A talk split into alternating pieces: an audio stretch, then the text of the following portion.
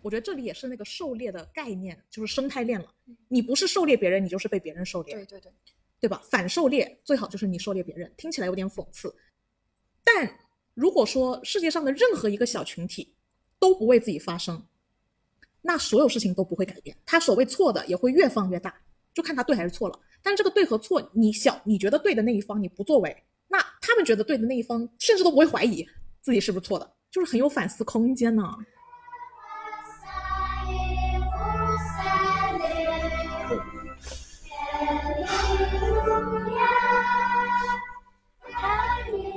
我们今天看了丹麦电影《狩猎》，嗯，这部电影呢，主要讲述了一个小女孩儿由于她的一句话，导致男主角深陷误会，然后被诬陷为恋童癖，导致了她自己的生活被几乎全部被毁灭。她就是真实的记录了由一句谎言变成事实的这样的一个过程。三人成虎的故事。嗯，嗯，对，因为现在市面上有很多叫狩猎的电影，大家请认准，是丹麦的这部影片，它呢曾经获得奥斯卡最佳外语片提名，同时男主角获得戛纳影帝。嗯，然后这个导演，我觉得本人是非常值得关注的，是的，嗯因为我觉得他呃算是在丹麦这么一个非常小众的国家，他们自己吐槽都说，丹麦总共就只有五个做电影的人，嗯然后其中这个导演就是这五个人之一。意思是，其实丹丹麦好像每年才出产二十多部电影，但是他们同时又非常自豪，因为这么小的一个国家，这么少的电影人才和这么小的一个产业在他们当地，他们却搞出了这个电影在现当代最后一个流派，就是 Dogma 九五。这个我们有空再来详细聊。今天我们还是要把重点放在这个狩猎。嗯我只是觉得特别有意思，因为这个呃，有时候小众出精品，我觉得就是讲丹麦这样子的电影小国，因为他们同时虽然一边在吐槽我们的电影产业很小，同时他们又特别自豪，我们虽然是个电影小国，但是我们却是一个出产优质电影高产的国家。嗯，所以我觉得他们自己也是很自豪的。嗯质量很高。质量很高啊，反思一下啊啊，很悲 伤。OK，市面上现在大概有四五部叫狩猎的电影，是，OK 其他的那种狩猎的紧张、刺激、枪战、追杀的那种大逃杀的感觉会更强，就是更字面上的狩猎，嗯没错，就更字面上的狩猎。那这部片呢，其实全片几乎没有什么血腥，暴力也很小，嗯很小很小，就是属于你们邻居打架的那个级别的暴力最多了。对，嗯，但它却也叫狩猎，我觉得这个其实也是一个非常值得拿出来思考的地方，嗯就是我反而觉得这个狩猎会更加适合且环环相扣。哦嗯哎，他的那个心心理阴影面， 对，就是嗯，在各个方面上面都非常狩猎。简单的来说，看完之后就是很气愤。我觉得肯定大部分的观众跟我会有同样的这样这个这样的一个感受。在气愤就是很生气之余呢，我们思考一下，再结合这部电影的电影呢，我的一个最大的感受就是，大家都是猎物，但大家同时又都是猎手。那在这样的一个成人的世界里，我更加坚定了我自就是我们之前聊过的一个想法，就是君子不立危墙之下。哦，对我是感受到这样的一个点。嗯，这个我待会要追问，什么是围墙，怎么判断，好怎么的考虑啊？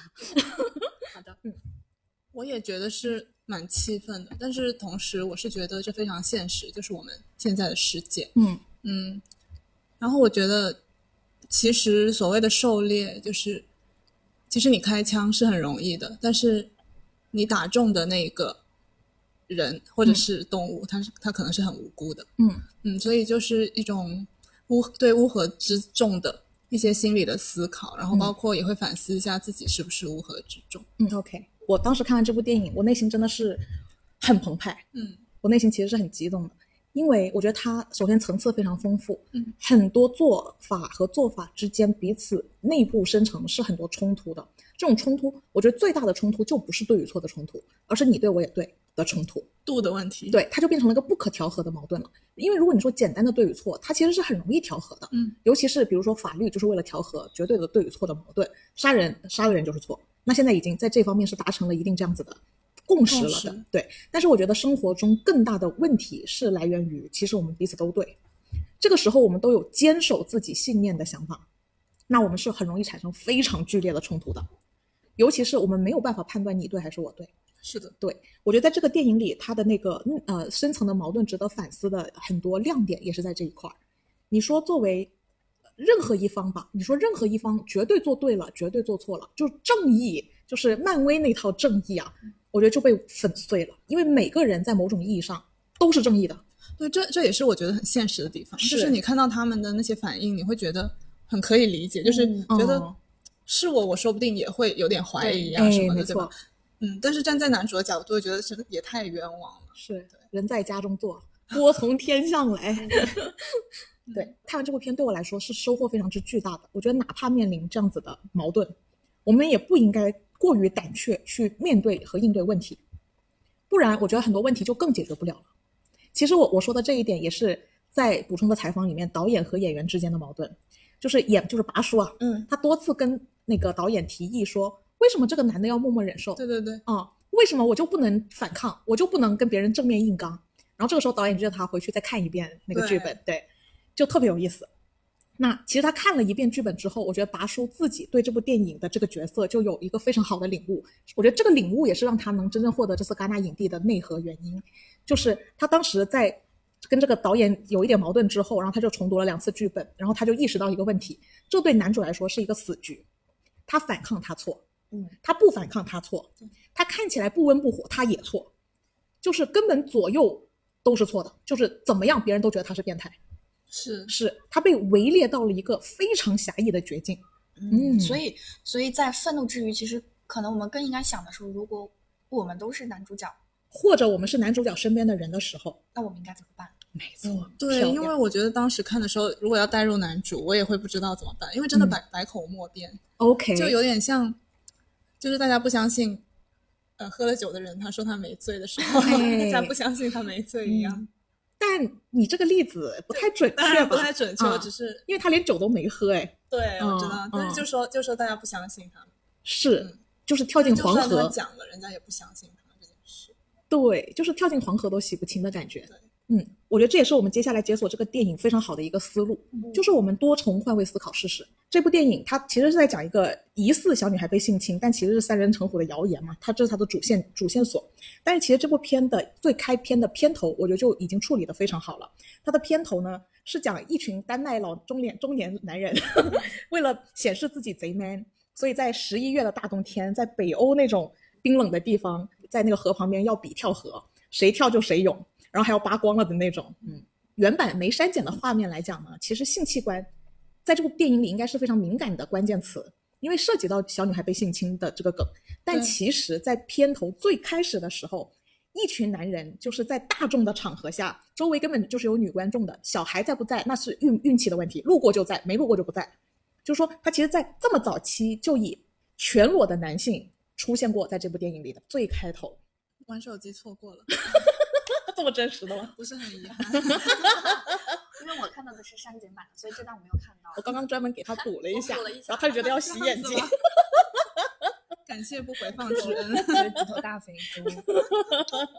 OK，然后所以它其实很开篇就出现了这样子，其实跟后面的剧情主线是环环相扣的。嗯，那男主呢，反而是在这场游戏当中，他也跳下去了，但他是其他人都是半裸、全裸，嗯，他是穿全身的衣服跳下去的。我觉得他的开篇是非常之漂亮的，因为我觉得他是通过短短的十分钟。几幕的场景非常流畅的衔接，它同时构建出了这部片最核心的两个当事人的，就他们的个人经历、他们的个性、他们的处境，就他们的经历，就是嗯构建的很好。那这部片呃，这个电影最核心的两个当事人，很明显就是这个呃演幼儿园老师的这位被诬陷了的拔叔演的这个男主角，对，和诬陷他的那个小女孩，甚至都不是刻意诬陷啊的这个小女孩。嗯，那我觉得他在片头，男主角从跳河救人到他和幼儿园的小朋友可以打打成一片，关系很好，然后再衔接到带女孩子回家，嗯、这一个前面短短的几分钟，我们就大概可以看到了男主角的个性和他跟村里其他人的异同。我们来讨论一下男主角经历了什么，他的背景是怎么样的，他的个性是怎么样的。他就是一个很很暖的人，就是很喜欢小朋友，嗯嗯，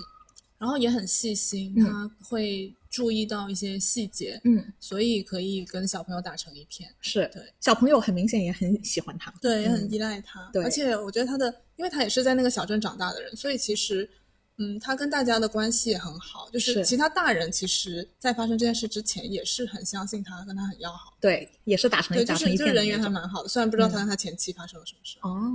哎，留下了一个小的伏笔呢，还对，嗯呃，我觉得就是在这里，其实因为我刚才也补了一下最前面删减掉的部分， 嗯那其实如果这样对比来看的话，最开始他其实已经不是从小孩儿或者是男主的视视角来描述，他是一个就是成人之间的成人就是大人们的游戏，这样子其实是一个成人世界的影子了，相当于。对其实影片开始，首先它先展示的是成人世界的样貌，然后才是到男主的视角。嗯嗯对，然后这边多少留下了一点他跟前妻的，就反正他有个前妻，嗯然后嗯有个儿有个儿子，然后儿子吵着要来跟他住，但是现在是跟他母亲住的时间更多，他们对这件事情是不满的。嗯，对确实给人感觉是很温和的，尤其他身边感觉都是粗俗的壮汉。我觉得他跟他身边那一众北欧男人气质的气质比，他的气质很显温和，很显儒雅。对嗯他构建这个男主角形象的时候，他是有跟一般的那些传统北欧男人有一点差距的。然后他的细心也是跟其他北欧男人比是有差距的，就只有他能注意到这个小女孩走丢了，这个小女孩自己的爸妈都没注意到。那非但注意到她走丢，愿意带她回家，同时还非常温柔地观察到了小女孩的小怪癖，对，嗯强迫症，强迫症不能踩到格子，就反向的可以理解为什么他是幼儿园跟小朋友关系最好的老师，就是通过后面的带小女孩回家这一段也反向解释了他为什么这么受欢迎。嗯嗯，就是跳河那一段的时候，那些脱光了的都没有跳下去救，他反而是毫不犹豫的跳下去救了。就说我觉得他甚至比别人还更热心一些。我觉得甚至是呃，大家以大家对他的了解，就是觉得他肯定会下去救的，所以嗯其他人就没有动了。哎我觉得他就是那个托底的人。啊，老好人，对不对对嗯。但是为什么他前期还是跟他闹闹不矛盾呢而？且关系好像挺僵的，还是挺僵的，对不对哦就？说不要联系我之类的。我觉得这里可以稍微 Q 一下导演的思路，嗯，因为导演在采访中他是有说过，《狩猎》这部电影是在讲这个看起来很懦弱的小男人、怎么样成长成一个男人的故事。嗯，哦，是的，对是的，因为如果老好人的话，他可能想要帮太多的人，反而可能就会嗯忽忽略一些自己人的利益，有对时候，所以可能有可能这里是前期的伏笔，那我要是他老婆，我也不愿意啊。是啊对不对是啊？哦，就我觉得矛盾性其实在开篇就已经抛出来了。嗯，有时候你太老好人，你也被嫌弃；对，你太粗暴了，也被嫌弃。哎，这里我觉得他首先是前面就已经做了一个小的值得思考的矛盾，很值得品味。那我觉得其实开篇这一段，除了营造出这个男主角拔叔饰演的男主角是什么样的个性和背景，他同时也塑造出了本片的第二个当事人，就是那个小女孩是一个怎么样的个性、什么样的生活处境和什么样的经历。让我们来聊聊小女孩。在影片的前面，就是可以看出来，小女孩是一个很受忽视的孩子。嗯，她走丢了，没有人发现，嗯她爸妈也没有发现，然后也没有人发现她的这个强迫症啊等等。嗯，所以我觉得她本来是一个比较孤单的小女孩，然后是当她受到了受到了男主的关注之后，所以她才会这么这么开心，这么喜欢。是的，对，觉得终于有一个人来关注我了。对，嗯嗯，开篇那一段就是男主送她回家，然后又送她上上幼儿园嘛。嗯送她上幼儿园的背景音啊，就是他父母在家里吵架，谁送孩子去幼儿园的背景音。那这里这里又是男主角去送的，强迫症的人，他在各方面就行为举止可能跟别人略有一点不同。嗯，那他在自己的朋友中也可能会就是被排挤之类的。反正很明显，他身边没有女性朋友，在这部片，他没有同龄的女孩子朋友嗯在他身边。但那些小男孩出现的时候，是一堆小男孩在玩，他们也没有在理她。也没有人在理他的。然后他父母就是在家里吵架，他一开始走丢了也没发现，就是一个非常孤僻，很也不能说孤僻吧，我觉得就是内向，就他有一些与众不同的地方，就是有那个强迫症在。小女孩在家里的时候，还有一个一闪而过的场景，我觉得对这部片的后续也是有很大影响的。就是这个小女孩其实有一个青春期的哥哥，然后小女孩在家父母没管，然后她哥哥带了一群同龄的男性朋友来她家玩的时候，手里就这群小男孩手里是抓着一个 iPad，的嗯，这个 iPad 上是在播 A 片的。他们当时还就是可能就也不太在意，所以还专门把 iPad 塞到了小女孩的面前，让她看到了男性的性器官，就导致我们到最后其实是没有办法非常准确的分辨这个女孩子到底在描述的是什么。嗯，然后我们就是在整个故事就这么展开了。这两个人看起来呢，就是我们看到这儿的时候也没有办法料到接下来会有这么机缘巧合的一幕嗯出现，但是又很自然，又很合理。嗯嗯，儒雅的老师形象和一个这个稍显内向的女孩子之间呢，他们是基于一个什么样的事情导致了接下来事态的发展？是小女孩，因为男主对她很好，让她甚至产生了一些不成熟的爱慕之情。嗯嗯然后她就写了一封情书可爱，送给男主，但是男主呢就跟她说，你不应该这样子，嗯嗯，送这些东西给我啊，等等，嗯就是有点像拒绝她。嗯，至少小女孩的角度对是。不过我觉得男主角他其实反而是很警惕的，对因为他拒绝他更大的原因是她就是要划清界限，对，而且他这小女孩在他们玩耍的时候是跑过去嘴对嘴哦的，对其对实嗯对，她亲了她一下，对嗯，呃，一方面也再一次的显示出了家，就是这个小女孩家里对这方面的教育不够严谨；二方面也显示了这小女孩其实很缺失爱，很渴望爱。是同时又再一次显示了这个男主角的审慎。你你们描述一下这个小女孩的心态那。种吗 我觉得有他点气嗯、电影看第一遍的时候，就是我会可能就忽略忽略掉。那再看第二遍的时候，其实我会觉得他会有一个可能是不是惯性，就可能他在家里会是这样子，嗯就是可能因为也是忽略，就是在家里也是一个被忽略的角色，所以他惯性的可能会说谎啊，或者是嗯反常态的一种回答去吸引父母的关注。嗯我觉有得小孩可子能心态会是这样。对 OK OK，对他可能平常哪怕撒了谎，为了博取关注啊，也没关注到。嗯但他这一次撒的谎，那博取的关注可是太成功了。嗯，他自己也没有想到对啊这个谎这么他不懂，有对威力他不懂，对，因为可能类比他日常的生活，他嗯确实是可能真的是有这个惯性的。是他没有更好引起别人关注的方法，嗯然后他就下了一枚导弹。这个导弹呢，就是他坐在黑暗的阴影中，跟他们的幼儿园幼儿园园长讲了一段这样的话。这段话呢，其实用小孩子的口吻描述都逻辑都不太清楚，但是概括一下，就是这个拔叔饰演的老师 Lucas 老师给他看了他的鸡鸡，而且这个鸡鸡呢还是勃起的硬的，天哪，这就是那个园长会吐的原因嘛。那就是 iPad 上面的原内容，是不是对那个画面？没错。嗯，然后这件事情，反正对于这个宁静的小镇来说，就是非常之重磅、核弹级的晴天霹雳，晴天霹雳。然后我觉得这个时候，那个园长虽然表面故作镇定，但我觉得他内心已经下了判断了。他下判断的理由也不是不能理解，对不对？对嗯，因为这个小女孩描描述的太具象了，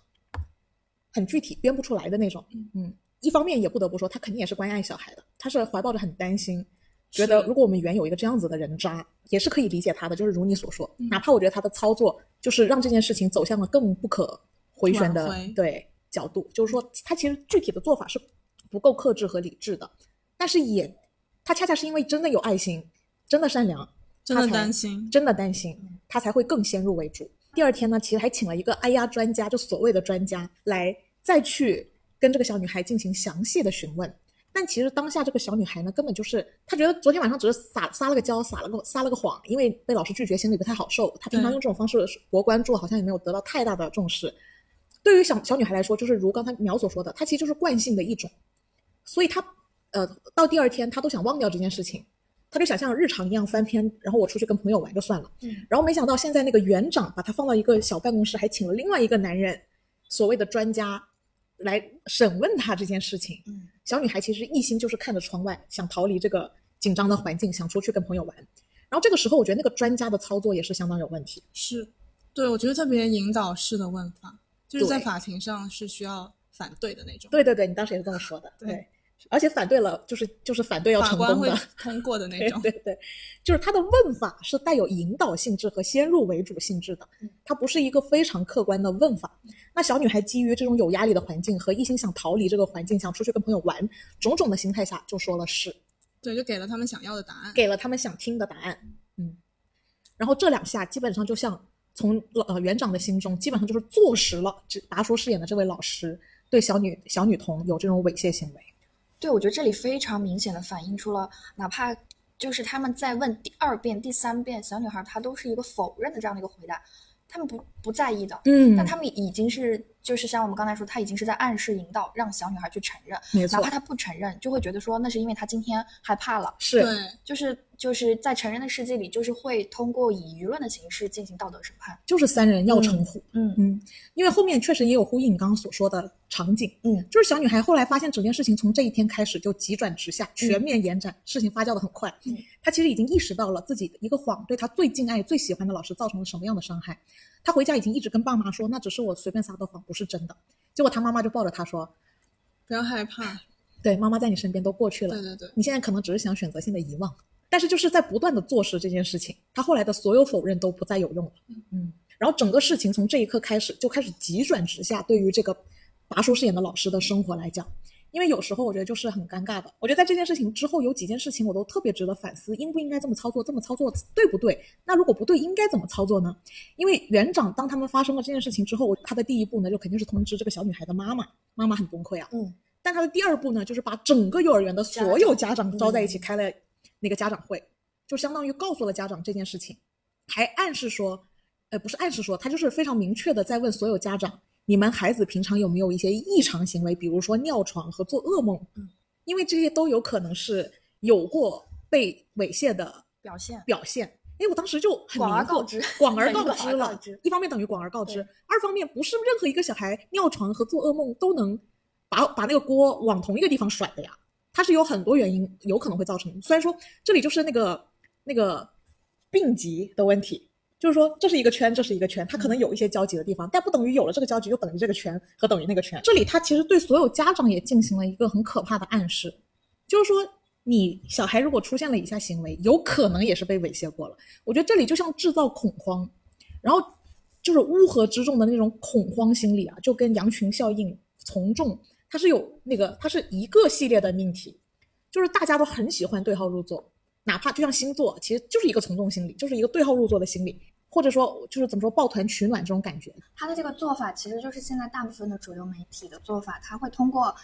他的笔杆子，那通过一件舆论的事情发酵，然后去直接就定义了一件事情，就是我们刚才说的，它并没有一个交交集的并集的地方，但是哦媒体可以通过笔把它写的写到一起，然后让大众去联想。最后哎其实就是媒体相当于一个提前审判了，那对最后不管这个事件到底真相是怎么样，其实大众都不关心了，它不是的重点了。嗯，是的，但他又不能不能说完全错，对不对？那万一有小孩那个也被猥亵，但他不会表达呢？对啊，不不能算完全错，因为如果真的有这样的人渣在的话，他确实是应该告诉家长们，让他们警警惕的。是的，所以在这件事情之后，就相当于整个关于这个这个老师是个恋童癖、猥亵儿童这件事情就嗯已经坐实了，已经坐实了了，，然而且后让是它在停职。让他停职。嗯然后那个所有的家长仿佛都觉得受到了侵犯，被这一个准确的人物嗯，然后我觉得非常荒谬的也是，明明这是一个谎，对不对？但是却有很多也有片中有暗示啊，就是还有很多小孩有这种尿床和做噩梦和也被猥亵过的情况，通过家长这边上报上来。有时候谣言、谎言的力量真的是很强，然后它会混淆很多事情，所谓的真相变得很不好判断。对，嗯我想到 Michael Jackson，嗯对之对前对不是也有这是个的传闻？是的，然后也有很多人要站出来举证。对，嗯那也有很多人是相信 MJ 的。嗯，但是那个 Michael 的事件好像当时是这样，就是他第一次被控诉的时候，他选择了拿沉钱，默，对，拿钱，然后，然后其实这这段时间也耽误他很多东西。然后他第二次被控诉，他就直接是才是马上去反击。 对，他好像就坚决不认。但是就是这两个控诉已经拉长了十几年的时间，嗯，然后会让他显得有污点。是对嗯，今天我们最后肯定要导向一个方向，就是接下来应该要怎么应对是更佳的方案。嗯嗯，特别荒谬，或者说也是这部电影细思极恐的一条暗线，就是说，哪怕我们现在从观众的视角，我们知道 Lucas 是被冤枉的，但是因为小女孩后来又跑到 Lucas 家讲了一段莫名其妙的话，就是 Lucas 问他，因为小女孩还能单独找 Lucas，就说明她其实根本不是怕的 Lucas 这个人。嗯，但是当 Lucas 具体问他这件事儿的时候，他字里行间又在暗示说有其他人做过这样的事儿，他就说我记不清了。我记不清了。嗯，然后我觉得这点听起来是有点细思极恐的对。那因为他这里的记不清有好几种可能性，一方面你不知道是不是他在他们那群男人平常在呃村里玩跳河游戏的时候见到过，还是说他哥给他看的 iPad 上见到过，还是说哪怕不是男主角那儿他见到过，但他在其他人那儿也见到过。嗯，因为其他小孩上报这件事情之后，据说还明确的罗列出了，呃，侵犯他们的人地下室的样子，那个窗帘的颜色和沙发的颜色。对，对，但是在男主角这条线来讲，这给人感觉像一个笑话，因为他们家根本没有地下室。是但是这小小小孩子怎真么的描说述出出来了了一个地方真的描述出了一个地下室。你一方面可以说是某一个人瞎编了一个，其他跟着他编，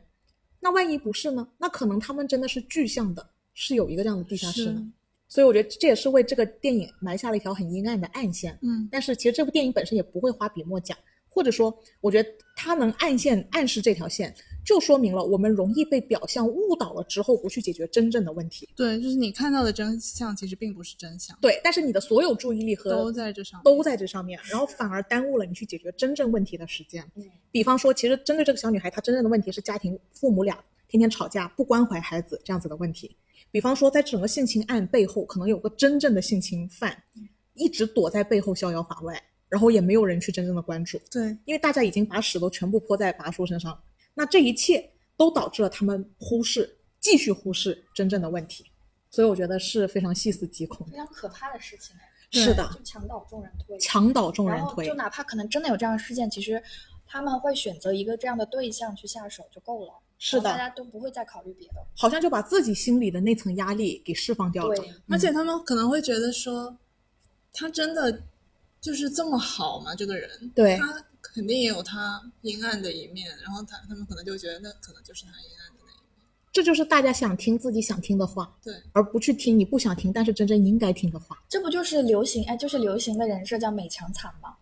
就美美强后面一定要跟个惨，就是、嗯这就是变成一个非常受欢迎的人设。嗯啊，是，就是就是乌合之众的心态和心理嘛，对不对？对嗯，各个层次的乌合之众，他们联手狩猎了男主。我觉得这里可以从那条狗讲一讲，因为我觉得那条狗就是呃升级的愈演愈烈的一个征兆。嗯嗯，因为这个狗的戏份其实我觉得也蛮重的，就是从一开始这个狗的存在感就很强，就是他带小女孩回家，小女孩要 Q Fanny，就是那只狗的名字。嗯，然后男主角跟他前妻打电话，只要提到他前妻的名字，狗就嗷嗷叫。然后在在这个男主最落魄的时间段，只有狗忠诚的待在这个男主角身边。嗯，呃，然后然后你会发现，这个狗在这个家里，它是像女主人的位置一样重要。然后包括他后来他儿子跑回来他家，因为他相信他爸，他狗也是第一个发现他儿子回来了的，很很机警。然后直到这个狗被杀死，整个事件就就是乌合之众的威力就被推上了一个高潮。随着狗的这条线索，是的，这个狗对这个男主人的保护欲特别强。嗯，他可能每次因为他前妻不开心，然后狗就知道什么导致了他的男主人不开心，所以他就会对这个这个名字特别敏感。对，就是也另外一方面也显示出了他其实是反而是薪水比较轻的，他不会受乌合之众的影响，他没有那个从众心态。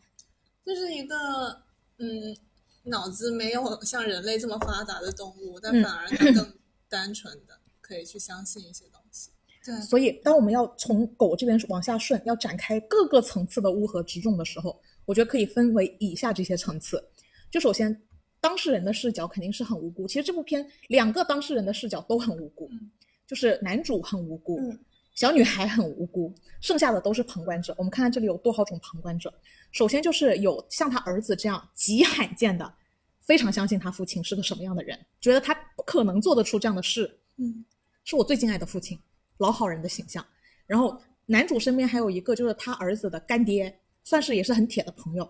呃整部片的第一层旁观者就是男主角身边最亲近的亲人级别的，你会发现两个相信他的，一个叫干爹，一个叫儿子，这两个是第一个层次的旁观者，这两个人是相信的。然后除此之外，我觉得还有非常丰满的层次，就是呃，这个男主他在这个故事里是有认识一个外国人女朋友，一个从别的地方来丹麦求职的一个外国人女朋友。对，这个外国人女朋友的旁观视角也是特别有意思的。她在自己，她通过自己跟这个男主接触的过程中，她也不觉得这个男的能做出这样事儿，可是他也不相信。但是她渐渐的就被社会的舆论带跑。嗯嗯，就她本来是相对旁旁观者清的，他第一反应也是说怎么可能？还很好笑，觉得对啊、我跟你认识这么久，还没发现你有这怪癖，还在调侃。嗯，对他也没有意识到整个社会舆论的风气可以上升的这么快。当他一旦整个社会风气上升的太快了之后，他又作为一个外国人，他更容易受大环境的影响，他渐渐的还是被带跑了。有点将信将疑。嗯嗯，然后他身边的那个好兄弟，就是那个女主角的父亲，那是跟这个男主角从小玩到大最好的朋友，他的年轻时候的照片都还贴在他们的家里，嗯，就是知根知底的好朋友。按道理来讲，但由于第一个受侵犯被揭露是他的女儿，所以我觉得他的这个朋友其实深陷了一种矛盾。对，对嗯其实他也算是一个身在其中的，对，他也因为是，这个事情也是也算是一个核心人物了，是的，是的。因为毕竟是他自己的女儿和他最好的兄弟，是的，如我们刚才讲，我们是要换位思考各种乌合之众的位置。对，我们幻想一下，如果我们是这个人，我们应该怎么判断和怎么处理这件事情？我觉得他肯定就是要去自己去想办法去调查真相， OK，就先不下绝对的判断。嗯，呃，我觉得他爸爸是因为跟这个男主是知根知底的好友关系，他还有挣扎，但他有个老婆，嗯他的老婆其实，在乌合之众的这个群众中是很过很过激的那一那一股推动力，她一直在鞭策她的丈夫，你不能再跟这个人交往，让他滚出我们的家，，对，就是她在这种这种家里担当的一个这样子的位置的角色，我觉得她一开始陆呃那个男主不是还跑去他家跟他解释这件事情吗？男主甚至都没有怀疑，就这个从小玩到大的好朋友会认为他真做了，他一开始的解释都没往这方面解释，对，因为剧情前面有一个铺垫，就是他这个朋友对他说，呃，我看你的眼神就知道你有没有 撒谎，啊、很讽刺，很讽刺，嗯，很讽刺到后面连一句解释的话都不不愿意听，但最后也是靠这个眼神，而且这个还是在听证会已经结束之后了，是那听证会就像没有没有用一没有样，用在这个故事里对，对，轻描淡哪写怕，法律已经就是说他确实是没有这种行为，是没有任何证据证明，但是大家都不重要了，对对，所以整个在电影上对这场听证会，他搞完了，我们都没有意识到他搞完了，嗯搞了搞完了啊，这样就，因为在整个就乌合之众视角来讲，也是搞了跟没搞一样。这个听证会，哎，那你觉得如果就是这个所谓的事件的女主角不是这个小女孩的话，可能是其他家的小孩的话，她这个兄弟会不会相信她？问的好，你觉得呢？我觉得会，我也觉得会。会相信我他觉是得吧？会，嗯嗯，也就是说，是因为当事人是自己的女儿，所以才嗯那个，是不是？旁观者清，可能我觉得就是在这部片子里的各种人物关系里，可以很明显的感映出，就是所有的人都背弃你的时候，可能最后留下只有你跟你有血缘关系的。比如说男主，他儿子是相信他的，甚至是不理解这个事情的。然后呢，作为男主的朋友，他那可能受到伤害的是他的女儿，哎，所以我觉对得有这样一层关系。我觉得这里其实涉及到一个很有意思的角度，我当时也一直在想，就是独立性的问题。嗯，我我觉得在这部片里，他那个所谓的乌合之众的这种从众心理，如果没有众，你是不好从的。假设就是针对刚才呃，你们你刚刚那个假设是，如果被侵犯的不是他这个好从小玩到大的好朋友的女儿，他会不会相信男主嘛？对不对？我们觉得会相信，对不对？但是呃，我们第一次看到这个男主角冲去他朋友家想解释，他甚至都没有想解释这件事情的真实性，因为他觉得他好朋友一定是相信他，他在解释别的事情。嗯嗯的时候，首先这个他的好朋友是让他进门了的，也坐下来拿出招待要来聊一下这件事情的，是当他的妈妈冲出来闹脾气的时候，他爸就是那个小女孩的爸爸的那个从众第一层从众心理，我觉得就出现了，就突然之间情绪就爆发了，就赶走这个男主角了，不再听他解释了。也就是说，我觉得如果这个家里没有妈妈，我觉得这个男主角和这个他的好朋友是第一次解释，就还有解释空间的。比方说，如果他妈不在，他跟他好朋友详细的解释，包括详细的把他女女儿送礼物给他这件事情解释了，他拒绝了他女儿的，包括他女儿冲过来亲他，我觉得就是实实在在、一五一十的跟他的好兄弟、好朋友讲清楚，再把克拉拉就是女主角小女孩带出来对峙一下，我觉得这件事情就有可能是停在这儿的。但是我觉得这里的第一次从众心态就出现了，就是当妈妈非常愤怒的冲出来，说这个人怎么能来我家？你有什么脸来我家？那个情绪爆发，这个情绪就带动了这个小女孩的爸爸，情绪也爆发了，就开始动手了，把她甩墙上了。他这个他这里是有一个急转直下的变化的，我觉得这里是出现了第一次从众的可能。嗯，那在这里我就想问了，那我们说的这个从众啊，是不是因为还是不管是这个家庭里，还是说这个小镇上，它的种的样本数量太少？如果这个样本数量比比较多呢，那就会更厉害，不是吗？就是那我我们的这个从众，其实它还是符合事物的这个二八定律了。其实还是有大部分的人会这样下定论。当然呢，这个时候我觉得就是独立性特别重要，就是我们之前也常常在思思考什么叫独立的思考能力嘛。其实我们一直还没有足够的时间和机会把这个事情讲得更明白。但是其实所谓的独立，就是你得对抗众，这是不容易的，因为从众是简单的，独立是困难的。对，从众会让你有安全感的，独立会让你觉得空虚、寂寞、冷、害怕。我当时看这一幕的时候，首先他是让男主进门了的，他们是坐下一起来聊天了的，哪怕他很挣扎，他是有仔细看着那个男他好朋友的脸，听他做了一定程度的解释。只不过因为是男主角都还没有意识到应该要解释的是这件事情，因为他觉得他嗯好朋友是不可能不相信他的。嗯就这一段时间，我觉得都是这个男的还算独立的时刻，直到他老婆一出来，就打破了这个独立的时刻。因为在某种意义上来讲，他和那个他老婆，他们才是一个家庭，他们是一个组织，他们是一个群体。我和你的个人关系，在这个群体下，你我和你的个人关系就变得次要了，是我的这个群体关系对我来说更重要。我作为家里的担当，我是一家之主，我是以这个家为社团单位的。瞬间，我觉得这个男的他就失去了那个独立思考的空间了，他就得从众。因为说实话，如果他这个时刻他老婆都冲出来这样了，他如果不对这个男的做什么，回家这两口子也是有的吵的。是嗯，所以我觉得他是在群体和独立性中，他选择了从众。然后我觉得整个事件就从这一次的从众事件开始是越演越烈的，包括每一个家庭带动每一个家庭单位，因为我们知道男主角他现阶段是没有家庭这个单位的，嗯，就是这也是男主角他要有这个身份的前提。解释一下前期的存在，就是说他现阶段是没有这个家庭单位的，他本来在现在的社会团体结构中，他就是小众，他就是独立于我们常规群体之外的存在。那我觉得那些以家庭为单位的群体之间，他们就是一个群体，然后他们这个群体就马上就产生了更大的从众效应，一个家传一个家，你家有小孩，我家也有，对吧？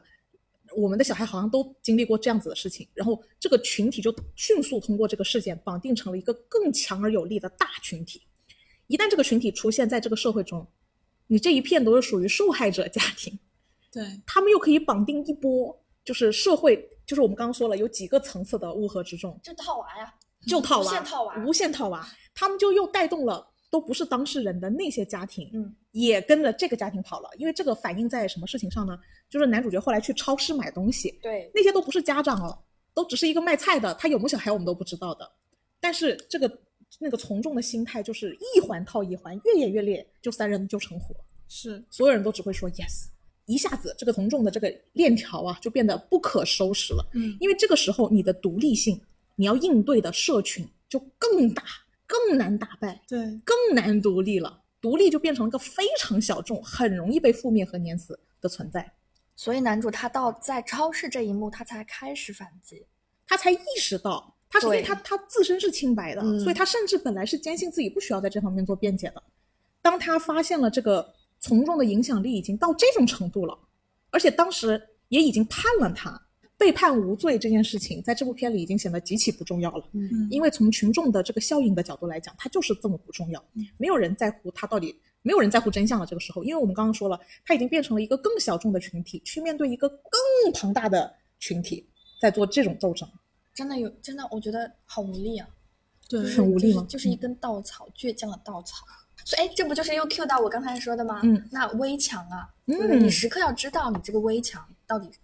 真的是离你很近的。你来详解一下什么叫做君子不立危墙之好下？的，嗯，君子不立危危墙之下，其实它是出自于孟子。原著里说：“莫非命也，顺受其正。是故知命者不立于危墙之下，尽其道而死者正命也，至故死者非正命也。”那白话的解释其实就是说，世界上没有一样东西不是天命决定的，能顺从天命，这才是正常的命运。所以，懂得天命的人是不会站在危墙下面的。那如果你是顺应自然而死，那就是正常的命运；而违反天命、犯罪受刑而死的，就是不正常的命运。其实它这里恰恰好刚好让我们反思一下，那到底什么是天命？那这种在这种天命上，其实结合这个电影来，我可能就是看到的是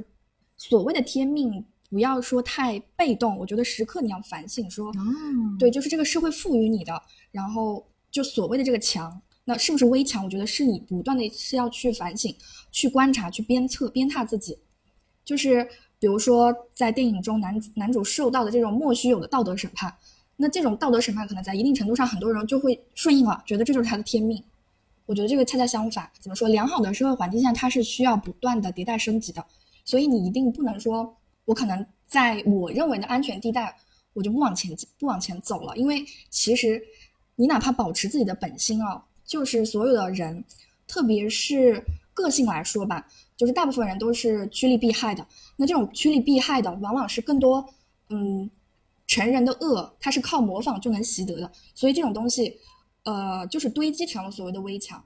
我理解你的意思，嗯但是我同时也觉得很困惑，嗯，因为我们因为你刚刚讲的核心其实是我们要顺应应该的天命，但我们在这种这种污浊的社会中，我们很难明确的判断什么是对与错，什么是我真正的天命，还是我在对顺应的是我被误导的天命。我觉得大部分人的觉得自己嗯可能会困惑或者是怀疑这个危墙，就是因为他迷惑在这一点。但我觉得是要保持一个警醒的状态。 OK，嗯，我觉得警醒的状态是肯定要的，而且嗯不不论你在什么样的情境下，我们都得先假设它是危墙，对对对，对吧？然后我们来考虑，就是在反向印证。但是就是我觉得这这句话核心达成的就是我们不能太死于安乐，嗯，我们得生于忧患。是因为就是我们开篇说到，其实你身边的人可能人人都是猎手，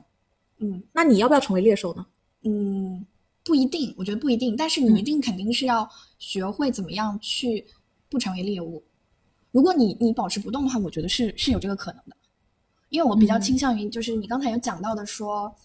比较低成本的模仿，嗯，对，那通常这种都是人性比较恶的地方，其实都是这种比较低成本的模仿。 OK，对，OK，我觉得很难呢、嗯，其实是很难判断的，嗯嗯，尤其是我们身在其中，我们对对而且其实，在这一开始，他的掌握的信息，就是他自己也是很困惑的。对，是的。不过我我觉得我们这点可以随着我们接下来的挖掘，再把它弄回来这个话题， 嗯，因为我觉得它这里最终是要指向我们的应对方法。嗯，我们先把这个情况再往下追踪一下，因为我觉得我们刚才讲了是乌合之众的众对，是怎么来的，嗯，就是只要一个群体大于一个独立的人，这个众就开始了，然后接下来这个众就会越变越大。但是我觉得乌合之众很值得聊的是这个乌，嗯，因为你有没有发现，在这部片里，后来就是随着这件事情的发酵，哪怕男主自己心里觉得自己是很清白的，他身边也有很少数的几个人是坚信他的清白的，但是也有一些连面目都见不到的人，已经是在这个从众的这个河流里了。然后他们是污的，就是说你连他的脸都看不到，他具体是一个谁你都不知道。就包括男主角他和他儿子在家里洗碗，就有石头从窗外砸进来，他们家家庭成员之一的狗狗都被弄死了。嗯，最后男主角还被人一个看不清人脸的人开了一枪。我觉得这个这里不就是说，在乌合之众的这种情况下，其实是没有任何反击能力的狗这种角色，就是最底层没有任何反击能力，反而是最先牺牲的对象嘛。对，嗯。然后我觉得从那个另外一面，就从攻击的对象来讲，我觉得一旦这个从众开始了，三人得成虎，剩下的人呢就会维护这种所谓的真实。其实我觉得很搞笑的，就是他第一次被扔石头的时候，是他听证会刚结束，嗯，但是我们是都呢觉得放下心来的时候，对，对，就是也是他儿子也觉得啊，太好了，我爸回来就了，那没事雨过了天晴了的对感对觉。对但是你就可以看到当，嗯，当一些人裁判说其实他没有做这样的事情的时候，那其实应该所谓的众应该是相信警察说他没有做这件事情，啊，但是你会发现有些人他又坚信了他做了这件事情，就是啊第二次他开枪的有人开枪的时候，也是在他已经被洗清白了以后，嗯其实大部分人都相信了他是清白的，但又还是有人不相信他是清白的，我觉得不准确，我觉得是法律上判他清白了，但这是第一次嘛，对，但是大大众啊，嗯是有一部分大众，尤其是污的那一批，就是键盘手们呢、嗯，污的那一批反而是不相信的。我平常露脸的，对啊，我所以信了。嗯对啊，所以第二、第二次的时候露脸的那些都信了，但是还是有人不信。嗯，那你说露脸的那些，他到这个时候他就不是乌合之众了。或者说，你说那个所谓污的不露脸的，他到底平常是不是隐藏在这些露脸的人当中对呢啊？，你也不知嗯是道很有可能的嗯。就是我觉得这里这里要分成几个趴去论证。就他第一次听证会完了之后的那一波人啊，是首先就虽然我们作为一个法律程序，我们应该他应该是要站在引领人民所谓的众的角度出发，对不对？但其实，嗯，我觉得这里有一个什么问题呢？就是那个层次，就是我们对司法也不会那么完全信任，或者我们对也会觉得司法它有顾及不到的地方，也有很多法律上的漏洞。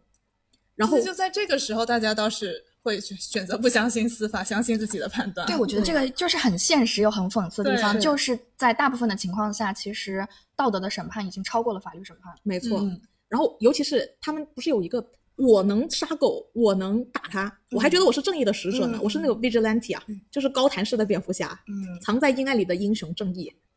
对不对？就是我们反而会把这种道德审判放在自己的手里，嗯或者说，我觉得现阶段来讲，法律确实也有很多顾及不到的地方，也是可以理解的。他他这里就是又有又有几个层次了，他是被杀狗了之后，先去了超市，对，嗯，这是一个转小的转折。他通过从这个转折开始，他又把乌合之众的概念往更复杂的方向做了。然后这个时候，男主迎来了第一次反击，就是其实呃，拔叔演这个演员，他自己也说，呃，看到超市那里，可能很多观众，包括他自己，如果作为一个观众，他会为这个男主终于站起来了而欢呼。他是第一次明确的发出了自己的反抗，在超市里，但这个反抗就以卵击石了。这个反抗是不是以卵击石有好呢过？没有？嗯，是以卵击石我吗觉？得是，为什么呢？这个是已经舆论已经压到他不得不反抗这一步了。你觉就是得已经晚了是吗我？觉得晚了。待会儿我们来看看什么时机合适，应该怎么操作。但我是觉得至少嗯表明了他的态度。但他其实也没有非常明确的针对这个小女孩的这件事情，而是说我有权利来超市，对他没有在否认，就是说他法律上来讲，他现在已经是光明的，所以他有权利。就在这里其实讲了法难道他意思不是，就算我做了这件事情，我也可以来买东西？ ，OK， 哎，我啊我更对倾对向，OK 于他是在法律判定之后对啊，才会，因为他的个性来说，就是男主本人的个性来说，是他 OK，他会温和一点。对嗯，呃，他是他其实他那个时间线是他被法律判了无罪，嗯，然后狗被杀了，然后他第二天去超市就是说我有权利来这儿。他前面其实还是比较隐忍的形态，他我觉得他甚至对群众的这种恐惧心理表示理解，就跟我们观众一样。对嗯。然后直到他在超市受到了这种不公的对待，尤其是在他狗被杀了，法律也判他无罪了，就属于他本来更他就更有底气了。嗯他本来也有底气，但是属于老好人形象的延续。这一刻他就是要反击，然后这一刻完了之后，他呃满脸是血的走出超市嘛，然后还正好设计了他的那个好朋友，就是那个女主角小女孩儿，她全家坐在车上看到她嗯血淋淋的从超市走出来。嗯其实她那个好朋友啊，这里有一点恻隐之心的，想下车去对跟她对聊两句的，对吧但是？老婆在老旁边 婆再一次的阻止了她嗯。嗯，这里也一方面也是在迎合那个群体乌合之众的那种从众的软弱啊。嗯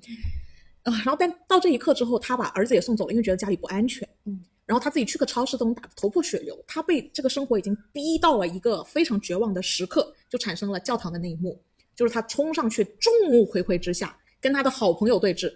还在教堂这样的环境里。这里呢，也是诞生出了本片的那个海报，就是男主角拔叔回眸回眸啊，满眼神复杂的看向他嗯的从小一起玩到大的好朋友，他也是当事人小女孩的爸爸。然后在这一刻呢，他好像就是完成了刚刚才说到的，法律上已经无罪了，他现在要在他好朋友那无罪。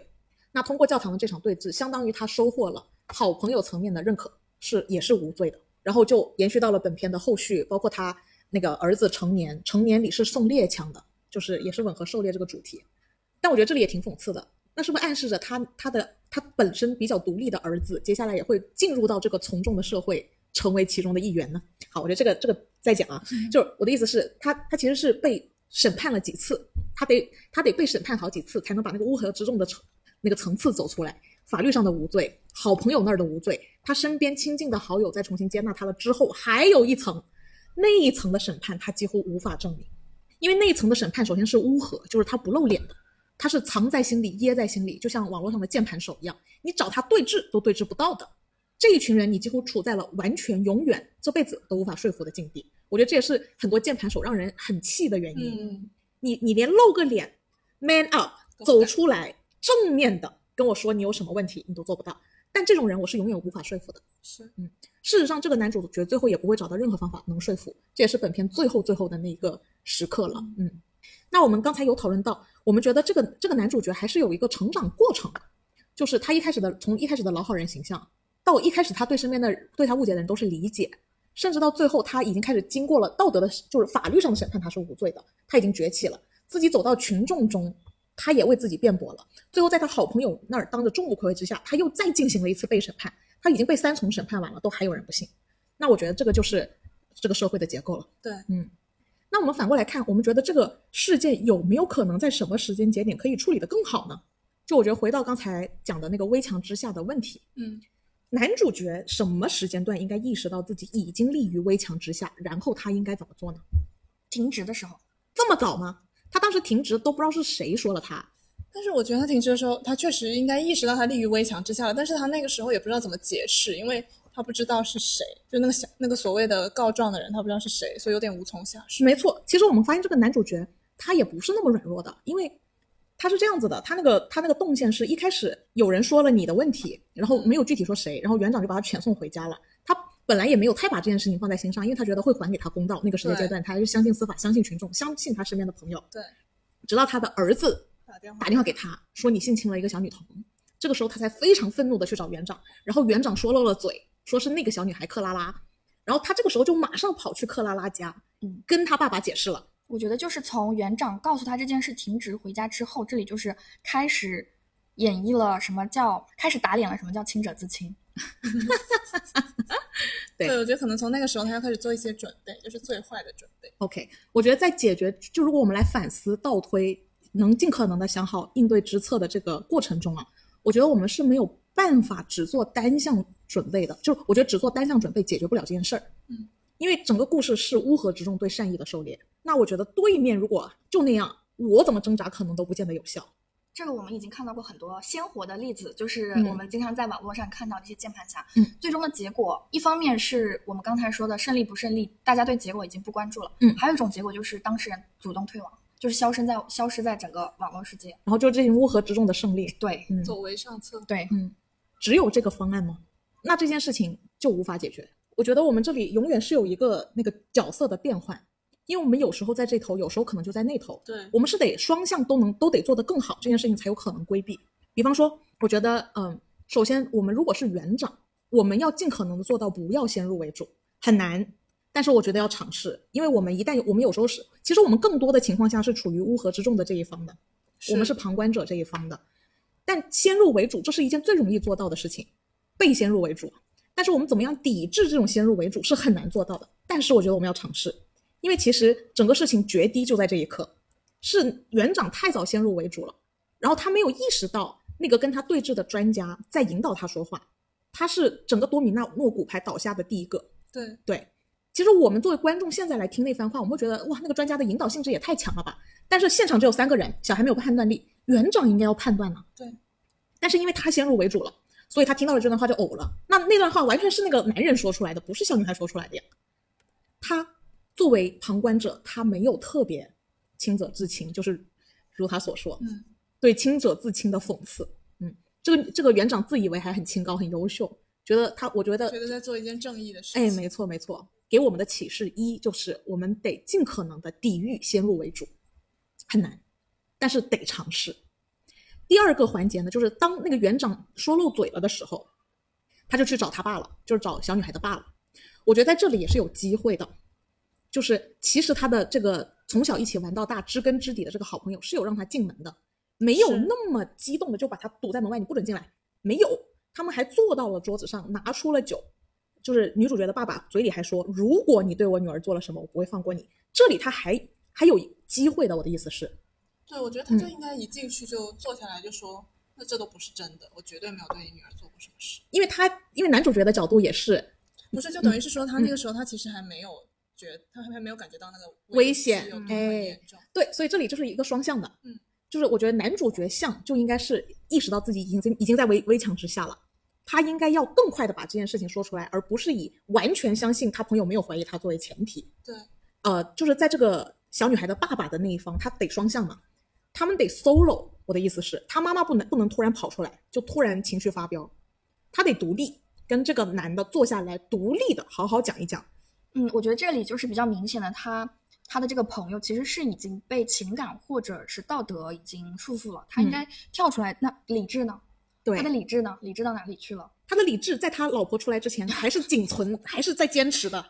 还是有一点点机会的。嗯，那个是男主角最应该抓住的时刻。这不就是我们嗯呃很多时候就是刷微博看一看到一些社会消息，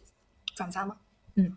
你就是了了解这个事情来龙去脉吗？嗯就是这个新闻源真的真实可靠吗？嗯那这个转发热度这么高，你也转发一下，嗯，我觉得就是这个这一个举动，是你最你判断这件事情的依据呢？理理智在哪里？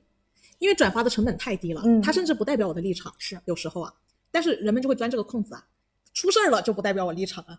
然后最后坐实了，这就是我的立场啊。 嗯，但我其实我觉得大家还是应该给自己留点退路。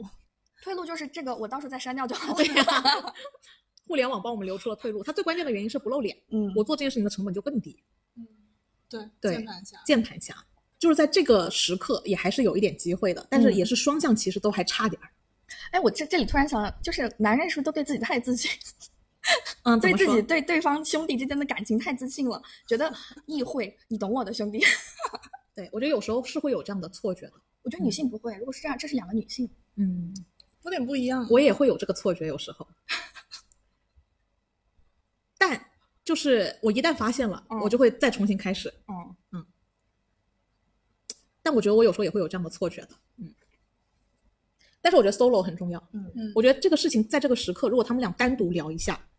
甚至聊到一定程度，再把小女孩抓出来，在爸爸见证的前提下一起聊一下，这样的话好很多。但是这里一旦出现一个情绪过激的，之前听到一个很好的话，不是在一个群体中，往往唱主导地位的不是那个讲的最对的，而是那个讲的最大声的，嗯，因为这个时候他也是那个群众的心态啊，因为他是当事人家庭嘛。是那如果你当事人家庭都不在乎的话，那我这个当然亲子自亲做事了。可对是你们你们全家都这样，嗯是容不得我一句解释。哎，对对对，就情绪上来了之后，理智当然就被吃掉了。嗯嗯，所以很明显是在这个妈妈出来了之后，那个她好朋友那个残存的理智就崩了，然后就多米诺骨牌一崩到底，嗯全线的理智下线。嗨，嗯，但是我们我们会觉得这个男主角应该反抗的更早嘛？我们是不是觉得他建立在法律判完了之后，被杀狗了之后，超市买菜那一刻才爆发？我们觉得他的爆发来晚了吗？我觉得是晚的，就是我们刚才聊的，就是在院长叫他停职的时候，第一天叫他停止的时候，对，他就应该以这个事情已经意识到很严重了，他应该需要通过只可能这时候只能是单方面的，但是他也是通过自己，可以通过通过沟通和院长的沟通和朋友的沟通，试图去找到关键的东西所在，或者是大家对他的误会的线索在哪里。我觉得这个是需要双方嗯提前对峙的。嗯。在后面的话，等法律出来以后，可能在电影里头更符合男主的性格，他的性格就是这样子。嗯，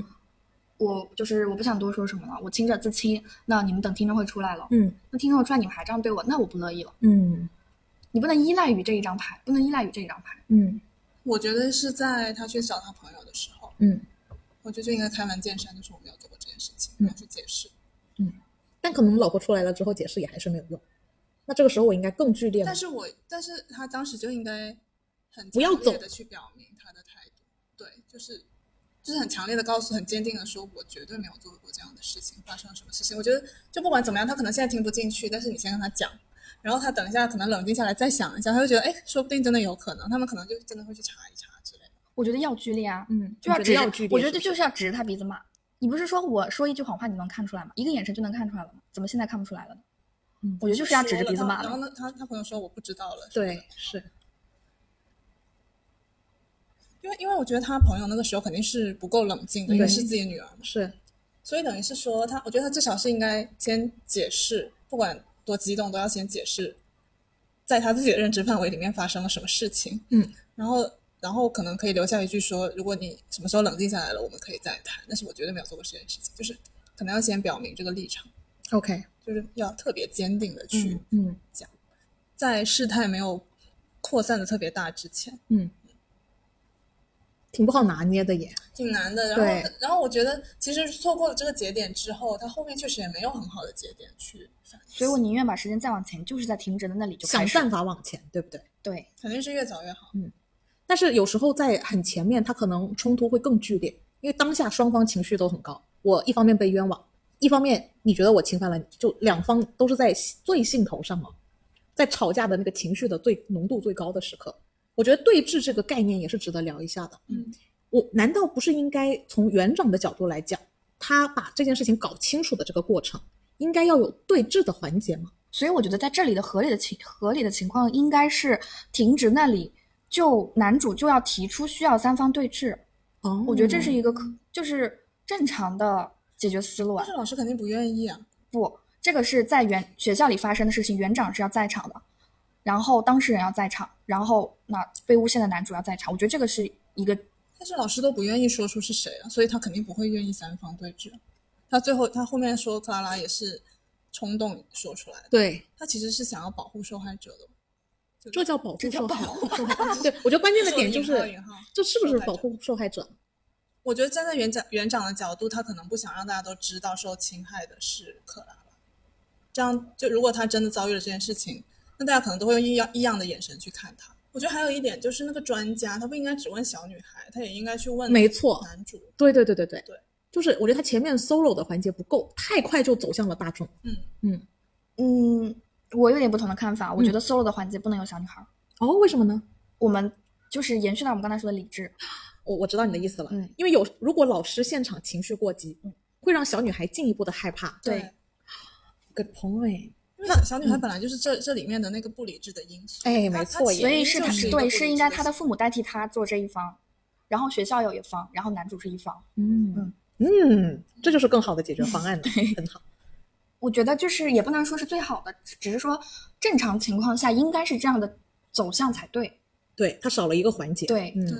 这个环节我觉得还是很有必要的，嗯，因为一少了就会显得对男主尤其不公平。但是呃，我们刚才也说过了，其实是双向的努力都是需要的，嗯，就是我们作为众和作为独立的个人，就小群体，我觉得小群体的责任其实是很大的，因为因为胡辉老师也是一个比较个性化的老师，就是我小学最敬爱的那个老师，我到目前为止都觉得他是我人生中遇过最好的老师，没有之一啊。但是呢，他是一个有点个性的老师，嗯就是属于小众不从众的那种 style。长大了之后知道他就是 gay 嘛，这已经是很小的群体了。然后当时他在学校也属于特立独行，嗯，教课本不按老师其他老师的节奏去教，然后行事作风，呃，没有一个方面跟大众能从众的。作为一个我们那个时候的语文老师，嗯，他还染了一头金发，嗯男老师，而且甚至学校叫他染回黑发，他拒绝了。学校有没有叫他说、你明天要不染回来不要上课？有，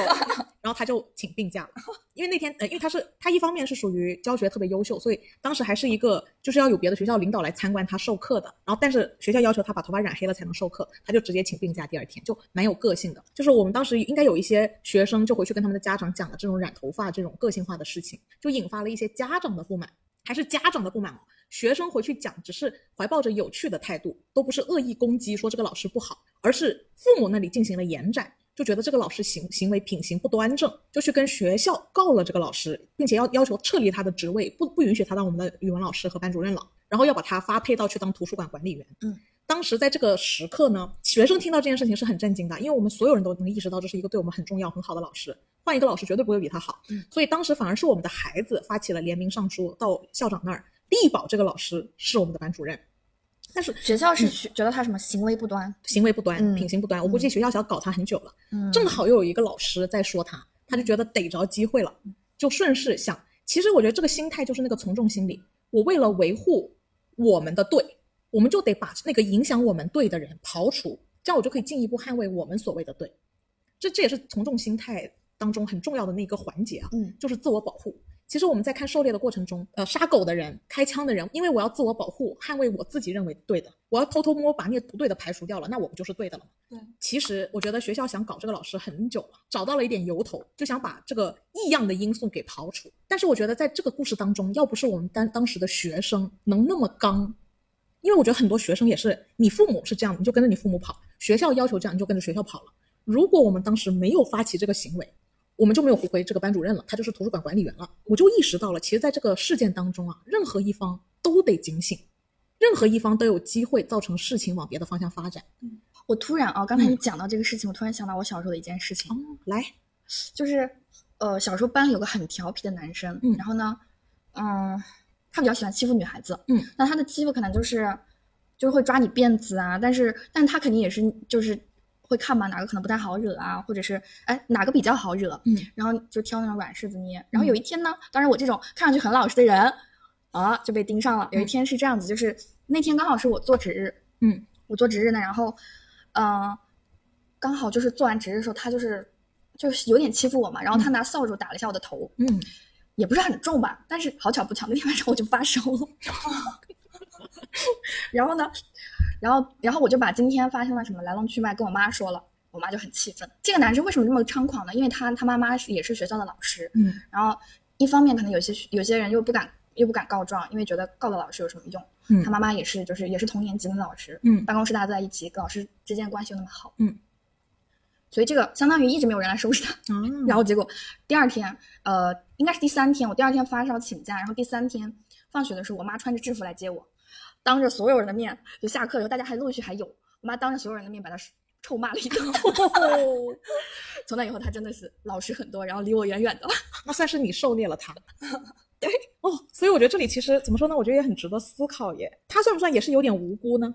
他不无辜啊，他真的是很皮，就是要欠收拾。 OK 就是那种小霸王在班里那种。嗯，但那是这个是作为前提嘛。对，那如果没有这个前提呢？你想搞他，同样的方法走一遍，但他就没有打你的行为，那就是你反向狩猎了他了。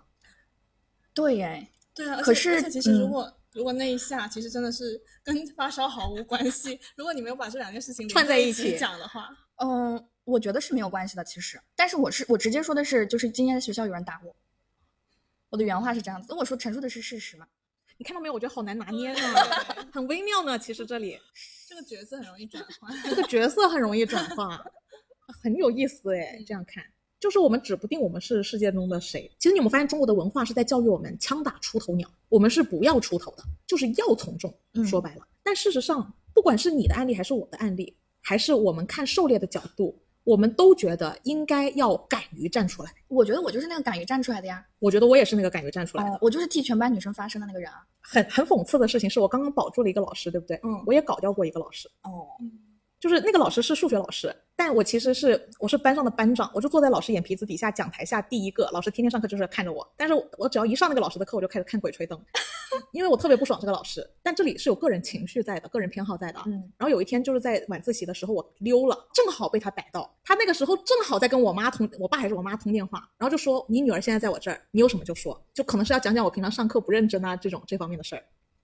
结果我爸听到这句话就很上头，你知道吗？因为就感觉他他觉得我在威，他觉得我那个老师在威胁他。嗯。然后我看我爸有这个误会，我就顺势就是推波助澜了一下，火上浇油了一下，就火上浇油了一下，然后然后我还给了他方法，就说我说你要联合我们班上势力比较大的几个家长，一群家长去校长室了一趟之后，这个数学老师就再也不是我们班主任了。然后变成我们美术老师是我的班主任。好，这两件事情都是我做的，而且是我主动做的，我承认。但是我认为我这个主动的行为对于我自己的成长来说是有益的。但是我至少从小学长到现在，我觉得我这两件事情都是在为为我自己争取。我觉得可以说是对这个老师来讲有一点伤害。但是从我的角度来讲，我是在为我自己的利益争取，我觉得这样对我更好，我就应该表达出来。你也觉得你替全班女生收拾了那个男生，我觉得这里都是在应对那句“枪打出头鸟”了。我并不后悔做了出头鸟，就是我觉得这里也是那个狩猎的概念，就是生态链了。你不是狩猎别人，你就是被别人狩猎。对对对，对吧？反狩猎最好就是你狩猎别人，听起来有点讽刺。但如果说世界上的任何一个小群体都不为自己发声，那所有事情都不会改变，那个重只会越放越大，他所谓错的也会越放越大，就看他对还是错了。但是这个对和错，你小你觉得对的那一方你不作为，那他们觉得对的那一方甚至都不会怀疑自己是不是错的，就是很有反思空间呢、其实我那天要是不发烧的话，可能我不说了这件事情。